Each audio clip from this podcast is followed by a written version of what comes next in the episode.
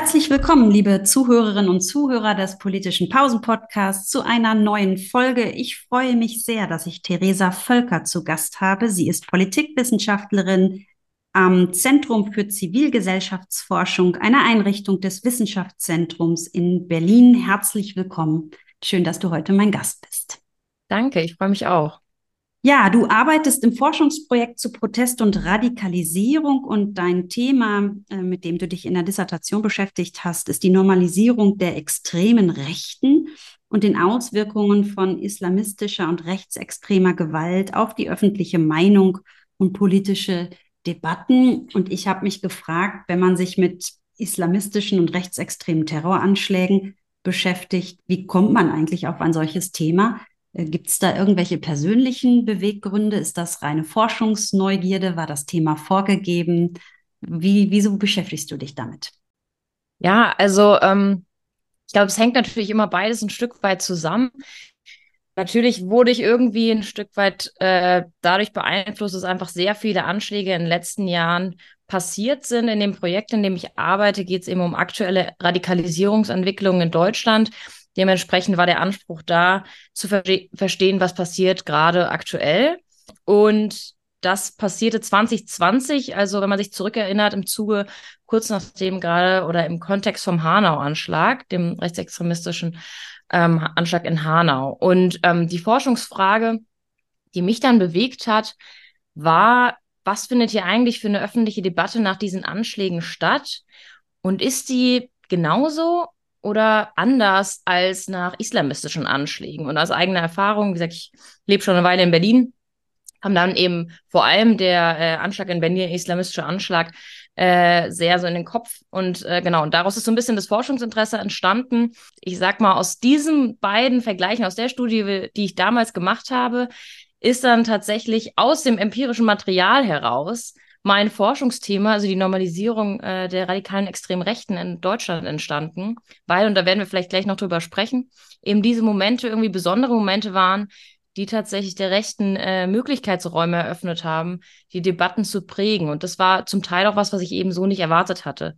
Ja, sehr, sehr spannendes Thema, auf jeden Fall ein sehr wichtiges Thema, auch ein sehr, ja, traurigerweise aktuelles Thema. Vielleicht können wir mal mit einer Definition beginnen und du nimmst uns vielleicht mit in deine Arbeit hinein. Die äußersten Rechten, wie sind die definiert? Wie markierst du die? Also das, äh, was man da vielleicht vorab sagen muss, meine Arbeit äh, ist, arbeitet sehr viel auch mit internationaler Forschung und da hat man versucht, sich irgendwann auf eine Terminologie zu einigen, ähm, die es schafft, aktuelle Entwicklung äh, im, ich sag mal, Rechtsaußenbereich zu erfassen. Und da ist dieser Begriff entstanden, auf Englisch Far Right, äh, vor allem von Carsten Mudde geprägt. Und ähm, was aber da ganz interessant ist, er lehnt sich auch ein Stück weit an deutsche Definitionen in unserem Rechtssystem an, und zwar an ähm, verfassungsfeindlich und verfassungswidrig. Also die Unterscheidung zwischen rechtsextrem ähm, und rechtsradikal, zwei Bausteine sozusagen, das beides steht im Gegensatz zur deutschen demokratischen Verfassung, also zu ähm, Grundrechten, die wir festgeschrieben haben in, in unserem Grundgesetz. Ähm, aber der Unterschied, und der ist eben, war lange Zeit sehr relevant, so im, im praktizierenden Recht, ist zu sagen, das eine ist zwar im Gegensatz dazu, es, es steht sozusagen beispielsweise im Gegensatz zum, zum Gleichheitsprinzip, ähm, aber es versucht nicht mit Gewalt dagegen vorzugehen. Also verfassungsfeindlich, sozusagen rechtsextrem wäre dann dieses dagegen vorgehen. Und ähm, dieser Begriff rechtsaußen hat sich dann eben entwickelt, weil man gesagt hat, diese Grenzen sind viel fließender heutzutage. Also wenn man heutzutage Rechtsextremismus als Gefahr äh, für die Demokratie verstehen will, dann hilft es nicht mehr in so zwei Schubladen zu denken, sondern man muss eben so ein Stück weit das aufbrechen und dieser breite Begriff hat sozusagen den gemeinsamen Nenner, dass es um demokratiefeindliche Ideen geht, also ein ethnozentristisches Weltbild, das gewisse Gruppen ausschließt. Und das haben sozusagen beide Gruppen gemeinsam. Und sie können halt dafür sozusagen entweder Gewalt anwenden, um ihre Ziele zu verwirklichen, aber sie können eben genauso wie beispielsweise die AfD äh, versuchen, das in bestehenden äh, Systemen zu tun, indem sie ähm, in den Bundestag einziehen. Und dieser Begriff, deswegen arbeite ich damit auch, ist, glaube ich, der beste, um aktuell auch die Gefahr von rechtsextremen und rechtsradikalen Akteuren zu verstehen weil diese Grenzen eben fließen sind. Und gerade diese fließenden Grenzen eben, das sind, was einem manchmal schwerfällt zu verstehen, aber ah, wir haben es hier wirklich mit einer Gefahr für die Demokratie zu tun, weil sie eben nicht, das ist ein bisschen, wo es herkam, wie klassische Neonazis in den 90er Jahren, klar zu identifizieren sind vom Aussehen, von den Symbolen, die sie tragen. Also so blöd, es ist nicht mehr auf die Stirn geschrieben, sondern es ist einfach etwas, was sozusagen viel normaler daherkommt. Und daher nutzen wir in der Wissenschaft diesen Begriff. Hm, jetzt hast du theoretisch ähm, in deiner Arbeit das Prinzip Cordon sanitaire angeführt. Ähm, wenn ich es richtig verstehe, ist darunter die Verweigerung, mit politischen Akteuren zusammenzuarbeiten, die sich nicht an die Normen der Demokratie halten, ähm, zu fassen. Ähm, wie, wie wird dieses Prinzip in deiner Forschung angewandt? Du hast ja gerade schon davon gesprochen, es geht darum, wer sich gegen das Grundgesetz, gegen die freiheitlich-demokratische Grundordnung ähm, vom, vom rechten Rand sozusagen wendet und äußert. Ähm, wie, wie steht das im Einklang oder wie wird dieses Cordon sanitaire ähm, als Theorie, als, als Prinzip angewandt? Ja, ich glaube, ähm, vielleicht um noch einen Schritt zurückzugehen, ich finde es ganz spannend, wo dieses Prinzip herkommt, also äh, übersetzt vielleicht sowas wie Schutzwall. Und Schutzwall gab es zu Zeiten von ähm, Seuchen. es wurde praktisch als Gebiet eingespannt, um die diese Kontrolleinrichtungen ähm, etabliert wurden, um eben diesen Ausbruch der Seuche zu verhindern. Warum äh, wiederhole ich das nochmal? Weil das Prinzip Condom sanitaire in der Politikwissenschaft ähnlich, eben einer ähnlichen Logik folgt. Also wie du genau, wie du gerade gesagt hast, man arbeitet mit diesen Parteien, die diesen Prinzipien wieder laufen, demokratischen Prinzipien, eben nicht zusammen. Das heißt, äh, man arbeitet keine Gesetze mit denen aus, man schreibt keine Anträge, man geht nicht mit denen in der Regierung, man versucht sozusagen die politische Arbeit ähm, mit solchen äh, Akteuren eben äh, nicht umzusetzen. Und das, was ich versucht habe in meiner Arbeit, ähm, ist das Ganze auf öffentliche Debatten zu übertragen, also eine Art von diskursivem Kondom sanitär. Und das Argument, was ich sozusagen versuche zu machen, ist, dass bevor es politische Kooperationen gibt, und da können wir, wie gesagt, in, in unsere Nachbarländer gucken, aber auch ähm, leider äh, in unser eigenes Land, bevor eben Rechtsaußenparteien in die Parlamente einziehen oder sogar an die Regierung kommen, gibt so eine Art diskursive Verschiebung und diskursive Zusammenarbeit oder Diskursallianzen kann man es auch nennen. Das heißt eben, Parteien äh, grenzen sich da eben nicht ab. In der öffentlichen Debatte aktuell wird jetzt oft von diesem sogenannten Schutzwall gesprochen. Ähm, also gibt es sozusagen oder die Brandmauer ähm, äh, gegen die AfD ist da so ein gängiger ähm, Begriff. Aber genau, aber im Kernprinzip geht es einfach darum, man greift nicht die Themen und die Forderungen von ähm, extremistischen Akteuren auf, jetzt mal sei dahingestellt, von, welche, von welcher Ideologie sozusagen kommen. Ähm, und das soll dann dafür sorgen, dass man sozusagen den nicht Raum gibt, weil jede Ra jeder Raum, jede Sichtbarkeit, jede Resonanz verhilft ihnen dabei, ein Stück weit Legitimität zu bekommen. Dass halt Menschen, wenn sie es dann hören in öffentlichen Debatten, sehen, okay, dieser Akteur ist so präsent, die Idee wird, die Forderung wird so oft wiederholt, das scheint eine gewisse Legitimität zu haben. Ja, ähm, vielleicht macht diese Partei, hat sie ein legitimes Anliegen. Und dann wissen wir sozusagen aus, aus vielen Forschungsarbeiten, neben meiner eigenen eben auch, dass im Endeffekt dann sozusagen das Original gewählt wird. Also, dass diejenigen, die diese Themen eingebracht haben und vielleicht ein bisschen konkreter dazu werden. Wir sprechen da häufig halt vor allem von, von Themen und Debatten rund um die Migrationsthemen. Äh, da haben es eben Rechtsaußenakteuren vor allem geschafft, diese Themen zu besetzen. Das heißt, es ist, wenn darüber gesprochen wird von demokratischen anderen Parteien oder sogenannten Mainstream-Parteien, dass wenn die dann diese Forderungen einbringen und sie wiederholen, dass letztendlich die äh, äh WählerInnen dann das Original dafür belohnen, weil sie es trotzdem weiterhin mit dieser Partei assoziieren und so ein bisschen wissen, wo sozusagen die Idee herkam. Und ähm, genau, dementsprechend ist so ein bisschen die, ähm, ja, die Schlussfolgerung, die ich von meinen Ergebnissen ziehe, in diesen 30 Jahren, die ich mir angeguckt habe, dass äh, in den Jahren, wo versucht wurde, wirklich eben nicht die Ideen aufzugreifen, auch diskursiv nicht darauf einzugehen, man auch verhindert, dass sie dann politisch mehr Macht erhalten. Mhm. Ähm, ich würde gerne nochmal auf die Brandmauer eingehen, weil wenn wir uns die öffentliche Meinung als Resonanzboden anschauen, müssen wir sagen, Studien wie die Leipziger Autoritarismusstudie, die Mitte-Studie der Friedrich-Ebert-Stiftung ebenso zeigen ja, dass die Verbreitung rechtsextremer Weltbilder in der Gesellschaft immer weiter zunimmt, dass Teile der demokratischen Mitte zweifeln, dass sie unzufrieden mit demokratischen Prozessen und Strukturen sind, Ähm, und genau das hast du ja gerade auch angesprochen. Das heißt, die Grenzen dessen, was in öffentlichen Debatten als normal, als, als legitim angesehen wird, die verschieben sich immer weiter nach rechts. Also die Summe der scheinbar harmlosen, radikalen, kommunikativen Handlungen im Alltag ähm, führt letztlich zu einer Verankerung ähm, der, der extremen Rechten. Wie kann man das denn aufhalten? Also irgendwie habe ich so mittlerweile den, den Eindruck, ähm, die Kraft des Wortes ist vielleicht mittlerweile auch einfach erschöpft. Wir lesen immer wieder, was tun gegen den Rechtsruck und dann haben wir ein neues Podium. Auf dem Podium sitzen Expertinnen und Experten, sitzen Politikerinnen und Politiker, wie du sagst, der sogenannten Mainstream-Parteien, vielleicht auch MedienvertreterInnen. Ähm, dann wird über die Man Brandmauer und die Nichtkooperation von Mainstream-Parteien mit der AfD gesprochen. Ähm, aber vielleicht ist es so, wir müssen weniger reden und wir müssen mehr tun. Was kann man denn tun? Gibt es da Erkenntnisse aus deiner Forschung? Gibt es da Empfehlungen? Ja, ähm, also ich würde gerne mal zwei Beispiele geben. Das erste ist, ähm, was ich vielleicht aus der Forschung, ähm, was passiert nach Terroranschlägen, um es nochmal ein bisschen konkreter zu machen. Also was man da sehen kann, natürlich ist viel Debatte immer darum, wie umgehen mit rechts, wie umgehen mit der AfD.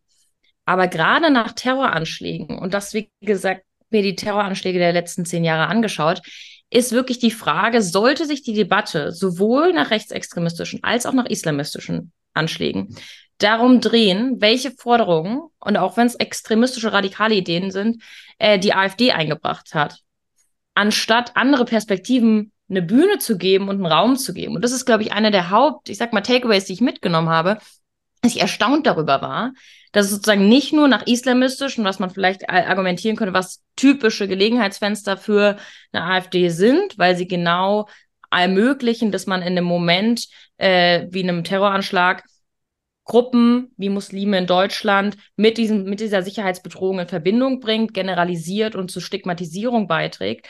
Aber dass das eben auch nach rechtsextremistischen Anschlägen dazu führt, dass sozusagen die AfD sehr gut ist als Krisenkommunikator, polarisierende Thesen äh, in die Öffentlichkeit redet, also sehr, sehr laut ist. Und diese Lautstärke, dass die sozusagen aufgegriffen wird und Resonanz erfährt, dass sich die Debatte dann, wie gesagt, wieder um die AfD dreht, anstatt über die Perspektiven der Betroffenen und Opfer ähm, zu sprechen. Wie gesagt, wenn man dann mit ganz einfach mit Statistik arbeitet, ich einfach Mühe gehabt, überhaupt in meinen Daten ähm, Interviews zu finden, wo, wo, die betroffene Perspektive zu Wort kam. Da geht es gar nicht darum, dass man immer die Opferfamilien mit denen spricht, aber einfach zu sagen, für gewisse Gruppenrepräsentanten, für die sie stehen. Das ist natürlich kein neues Muster, was nur nach Terroranschlägen entsteht, sondern es ist ein generelles Muster, was wir in öffentlichen Debatten finden, auch in anderen Momenten, aber es manifestiert sich eben in Krisenzeiten. Dementsprechend brauchen wir meines Erachtens nicht ähm, noch fünf Titelbilder mehr, wo ähm, Alice Weidel abgebildet ist und dann gesagt wird, was tun mit der AfD, sondern äh, sozusagen von einer anderen Perspektive drauf zu gucken, was haben wir für demokratische Alternativen. Ähm, ich komme gerade vom Engagementtag, ähm, wo es darum geht, wie kann man die Engagementstrategie der Bundesregierung ähm, entwickeln und äh, die Zivilgesellschaft auf stärkere Beine stellen. Und da ist natürlich immer einer der Hauptforderungen zu sagen, die Finanzierung und eine langfristige Stärkung der Zivilgesellschaft. Und das ist natürlich auch im kommenden Jahr einfach einer der Anker, um ähm, sozusagen diese gegen diese Rechtsaußengefahr vorzugehen. Also das ist nochmal so ein ganz praktisches, äh, praktische Implikation vielleicht. Aber um wieder zurückzukommen zur öffentlichen Debatte, ich glaube, das ist mir, ähm, das ist so ein wichtiger Punkt, den ich auch untersucht habe und der vielleicht auch ein Stück weit, ich sag mal, für mich in der Kommunikation noch ein Stück weit der unbequemere ist, weil du hast die unterschiedlichen Studien ähm, zitiert, die sich, die Mitte-Studie, die sich sozusagen anguckt, wie ist das eigentlich verankert in unserer Gesellschaft. Und was ich eben auch mache, ist, ich gucke mir nicht die extrem isolierten Räume an. Ich gucke mir nicht an, ich sag mal, ähm, die Nazis, die keiner mag und wo sich alle immer davon abgrenzen würden und das, damit haben wir nichts zu tun. Ähm, sondern ich gucke mir eben an, wie ist sowas verbreitet? Wie verschiebt sich die grenzbare Sagbahn, äh, die Grenze des Sagbahn eben wirklich in einfachen Alltagssituationen und auch über sozusagen, wie du vorhin gesagt hast, unscheinbar oder vielleicht scheinbar harmlose Sprechakte. Und das ist dann eben was, was wir auch in den Mainstream-Parteien finden, wenn eben vorschnell von allen Muslimen gesprochen wird, anstatt äh, von Islamismus zu sprechen. Das scheint manchmal so banal, aber es ist Das sind, wie gesagt, diese kleinen Begriffe, die dann schon mal draußen sind in der öffentlichen Debatte und dann auch nicht mehr zurückzuholen sind. Und dann so argumentiere ich in, meinem, in meinen Erklärungsansätzen, hängt das eben zusammen. Also da ist eine Interdependenz, sozusagen eine gegenseitige Abhängigkeit zwischen diesen öffentlichen Debatten, die bestehende Muster verstärken, aber eben auch eine gewisse Nährboden oder eine Resonanz bei individuellen Einstellungen. Also manches kommt dann sozusagen einfach zutage in solchen Momenten, dass man gewisse Einstellungen da wieder zeigt und ähm, gewisse Stigma sozusagen ähm, ähm, wieder sichtbar werden, die schon immer auch äh, sich in den Köpf Köpfen der Menschen verfestigt haben. Hm. Prima, ja, du hast, ähm, du hast jetzt schon einiges auch dazu gesagt, dass du 30 Jahre, dir drei Dekaden der Terrorismusforschung vorgenommen hast. Ähm, das ist ja schon dickes Brett, was man da bohrt, alleine schon über den Zeitkontext. Ähm, und du hast zudem noch ja einen Methoden- und Datenmix äh, unternommen, also unterschiedliche empirische Schritte zusammengeführt um zu zeigen, um zu erklären, wie, warum, wann und mit welcher Wirkung diskursives Mainstreaming stattfindet. Und darunter ist mir aufgefallen, dass du eine Methode, ähm, die vielleicht gar nicht so verbreitet ist, ähm, aber immer mehr Anklang findet, auch verwendet hast, nämlich das Experiment. Ähm, das ist nicht ganz einfach wahrscheinlich durchzuführen. Vielleicht kannst du dann noch mal ein bisschen was zu sagen. Wie kann man denn in diesem Zusammenhang, in dieser Art der Forschung experimentelle Designs aufsetzen und umsetzen? Ähm, genau, vielleicht vom Prozess her, wie es kam. Also ich hatte eine Studie, wo ich eben öffentliche Debatten untersucht habe und genau das Muster, was ich gerade beschrieben habe. Es gibt da irgendwie Unterschiede nach rechtsextremistischen und islamistischen Anschlägen, wie die debattiert werden. Also es gibt da so eine gewisse Systematik. Auf der einen Seite haben wir eine Debatte eher über so ein individuelles Problem. Wir haben diesen extremen Rand, der dann eben sich manifestiert in einem Terroranschlag, aber eine sehr eng geführte Debatte.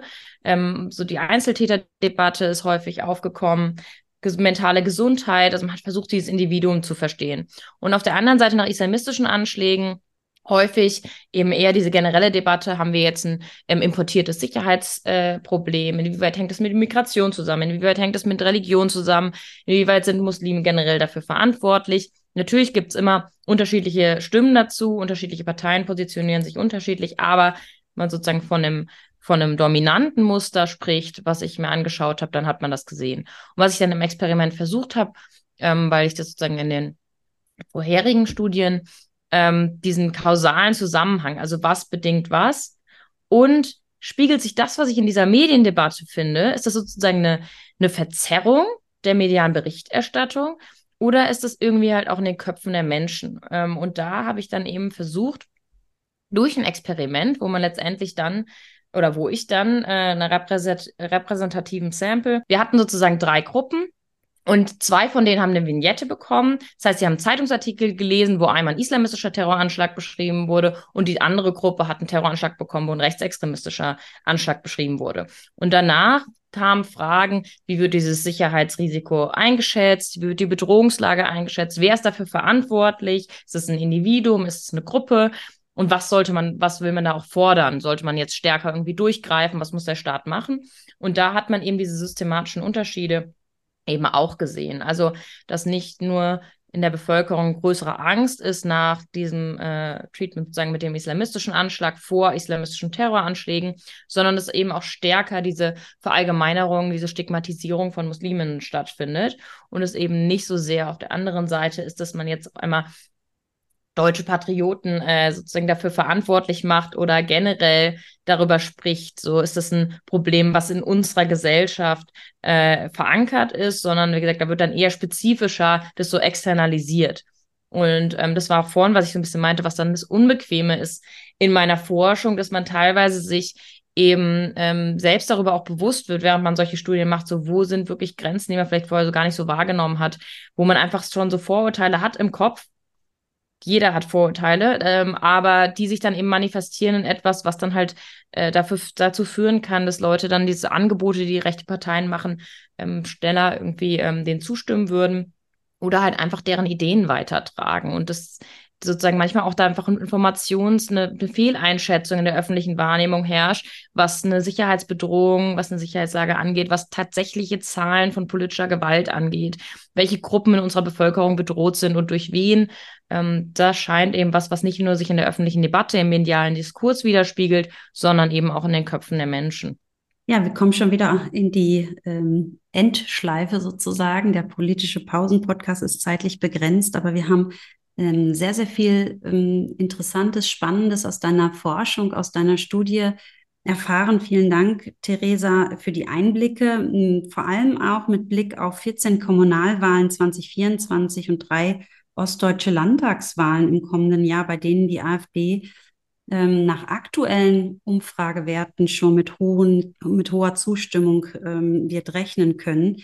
Ähm, von daher fand ich es auch nochmal sehr erhellend und besonders spannend, ähm, was du zu den Gegenstrategien gesagt hast. Ähm, und da merke ich mir gerne den Satz, dass wir die Zivilgesellschaft stärken müssen, um sie hörbarer und sichtbarer zu machen. Das kann man eben nicht nur politisch, finanziell unterstützen, sondern sicherlich auch medial Aufmerksamkeit für die Zivilgesellschaft ja, schaffen.